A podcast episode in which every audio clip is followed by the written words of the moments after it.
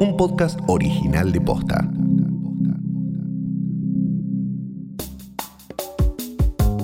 Un informe sobre la situación de Venezuela generó posiciones encontradas en el Frente de Todos, que finalmente apoyó la denuncia de las violaciones a los derechos humanos en ese país y en paralelo criticó el bloqueo y las sanciones económicas.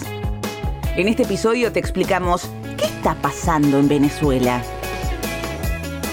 Hoy es miércoles 15 de octubre.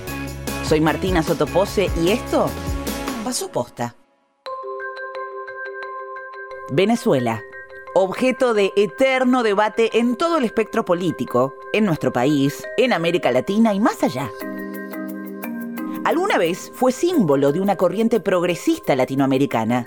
Hoy es un país con extrema polarización, denuncias de autoritarismo y violaciones a los derechos humanos y un éxodo de su población hacia otros países, huyendo de la crisis social y económica.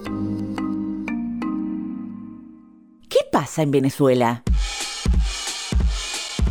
El proceso de deterioro de la democracia venezolana viene desde hace muchos años, pero se aceleró en los últimos cuatro o cinco años. José Nathanson es periodista y director de la edición Cono Sur de Le Monde Diplomatique básicamente desde que la oposición ganó las elecciones legislativas del 2015 y el gobierno de Maduro desplegó una serie de maniobras políticas y judiciales para impedirle asumir el poder que constitucionalmente le correspondía, con la oposición como eh, fuerza mayoritaria en la Asamblea. En 2013, después de la muerte de Hugo Chávez, el entonces vicepresidente Nicolás Maduro ganó los comicios por un margen ajustado. En las elecciones parlamentarias de 2015, la Mesa de la Unidad Democrática, que es el principal partido de la oposición, se impuso con el 56,3% de los votos y consiguió una mayoría opositora en la Asamblea Nacional, que es el Congreso venezolano. Si bien Maduro aceptó su derrota. Siempre en todas las circunstancias hemos sabido con nuestra ética y con nuestros valores ir a reconocer los resultados en todas las circunstancias. Casi todas las leyes sancionadas por la nueva Asamblea fueron declaradas inconstitucionales por el Tribunal Supremo de Justicia. Es como si pasado mañana cambiemos, junto por el cambio, gane las elecciones legislativas del año que viene y una Corte Suprema integrada por jueces peronistas declare que el Congreso está en desacato y por lo tanto que todas las leyes que vota son válidas. Esto es lo que pasó en Venezuela. En 2018, Nicolás Maduro fue reelecto en unas elecciones marcadas por denuncias de irregularidades.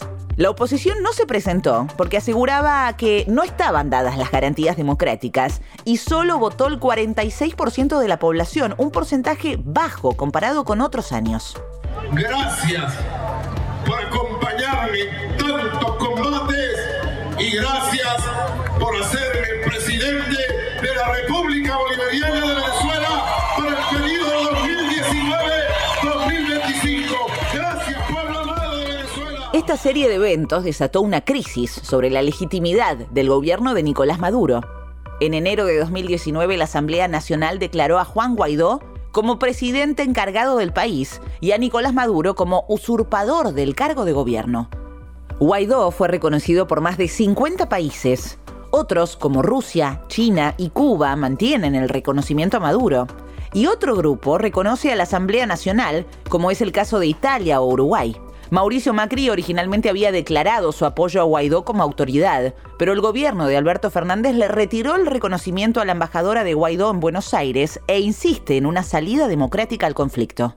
Mientras tanto, millones de venezolanos abandonaron el país huyendo de la crisis social, política y económica. Según la Agencia de Naciones Unidas para los Refugiados, entre 2016 y 2019, más de 4 millones y medio de personas dejaron Venezuela. El 80% aterrizó en países latinoamericanos. Los principales receptores son Colombia, Ecuador, Perú y Chile.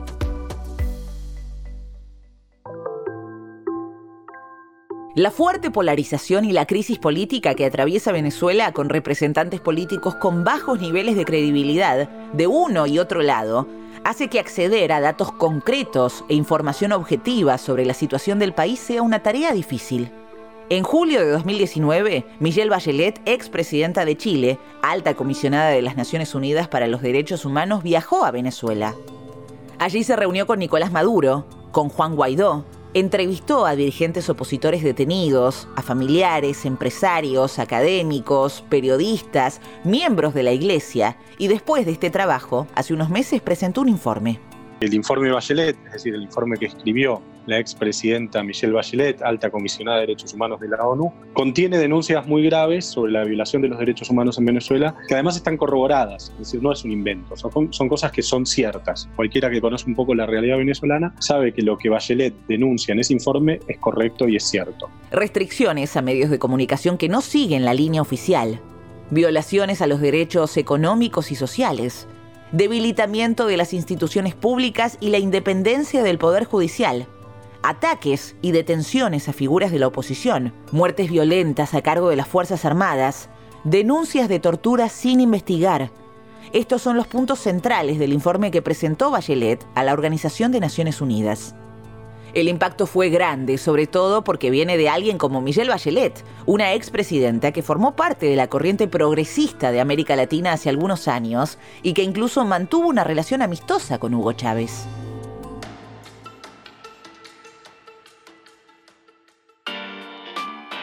La postura argentina sobre el tema Venezuela ha tenido muchas idas y vueltas, principalmente dentro del Frente de Todos. En las últimas semanas, esas diferencias salieron a la luz cuando se votó el informe de Bachelet en el marco de la reunión del Consejo de Derechos Humanos de la Organización de las Naciones Unidas. El representante argentino en la Organización de los Estados Americanos, Carlos Raimundi, comentó. Conozco perfectamente que hay una situación muy crítica que lleva un número muy importante de, habitantes a una situación de mucha dificultad, de mucho apremio en lo económico, en lo, en lo social. No se me escapa el alto número de personas que han abandonado el país, pero lo que no, no compartimos probablemente cierta perspectiva de cuáles han sido las causas que han coadyuvado a esa situación y cuáles pueden ser los posibles caminos para resolverlo. Declaraciones que fueron interpretadas por sectores de la oposición como una defensa al gobierno de Maduro. Cancillería tomó distancia de las mismas y Alberto Fernández dio la orden de apoyar el informe de Bachelet. La postura argentina es una postura necesariamente incómoda porque no es una postura maximalista, no es ni decir Venezuela es una democracia perfecta acosada por un imperio y tampoco es decir Venezuela es una dictadura sangrienta como la Unión Soviética de Stalin, que son como los dos polos más extremos. Esta posición, que es una posición en algún sentido intermedia, es incómoda, pero para mí es la correcta. Finalmente, el gobierno argentino votó a favor de la resolución que condena las violaciones a los derechos humanos en Venezuela y que extiende el mandato de la misión de expertos de la ONU que investiga crímenes de lesa humanidad por parte del gobierno.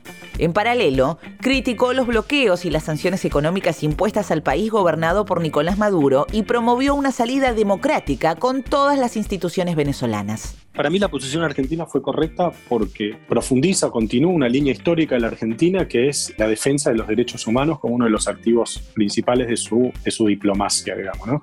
Una de las cosas que destacan a la diplomacia argentina es el énfasis en la defensa de los derechos humanos. No solo en el caso de Venezuela, que Argentina votó en la Comisión de Derechos Humanos de la ONU un montón de resoluciones, por ejemplo, contra Israel por eh, la violación de los derechos humanos de los palestinos, digamos, ¿no?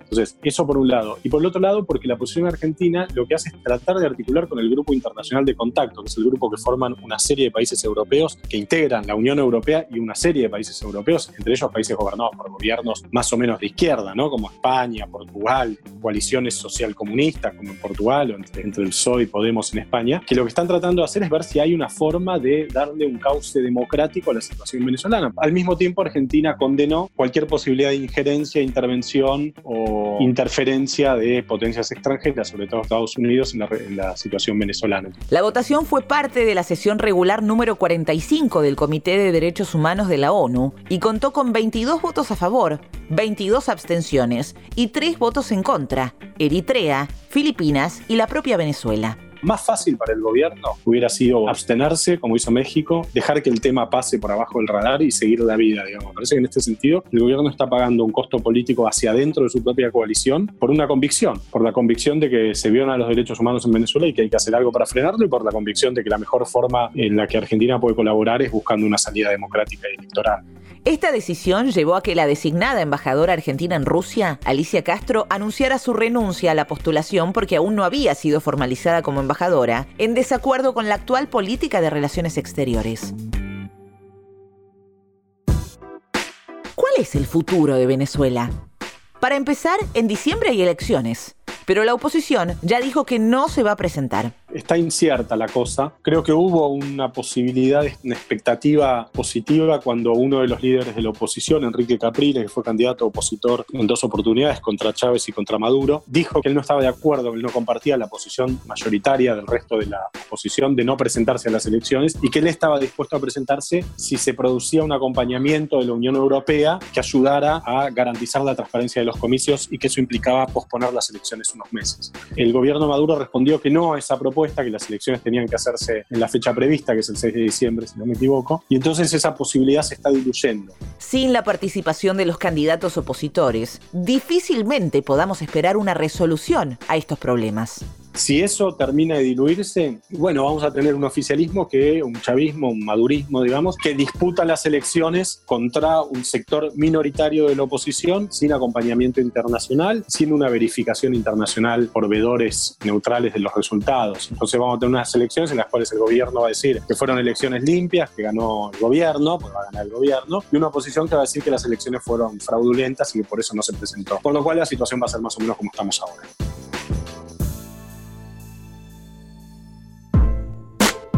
Esto pasó posta es una producción original de posta. Escúchanos de lunes a viernes al final del día en Spotify, Apple Podcast y en todas las apps de podcast. Ahora también nos podés escuchar en Deezer. Si te gustó este episodio, compartilo con alguien a quien creas que le puede interesar. Y si nos escuchás en Apple Podcast, te invitamos a que nos dejes una reseña. Nos suma muchísimo para que más gente nos descubra. Búscanos en Instagram y en Twitter. Somos arroba postfm. En la producción estuvieron Gali Moldavsky y Fede Ferreira. Nuestro editor es Leo Fernández. En la dirección general, Luciano Banchero y Diego del Agostino. Soy Martina Sotopose y esto pasó posta.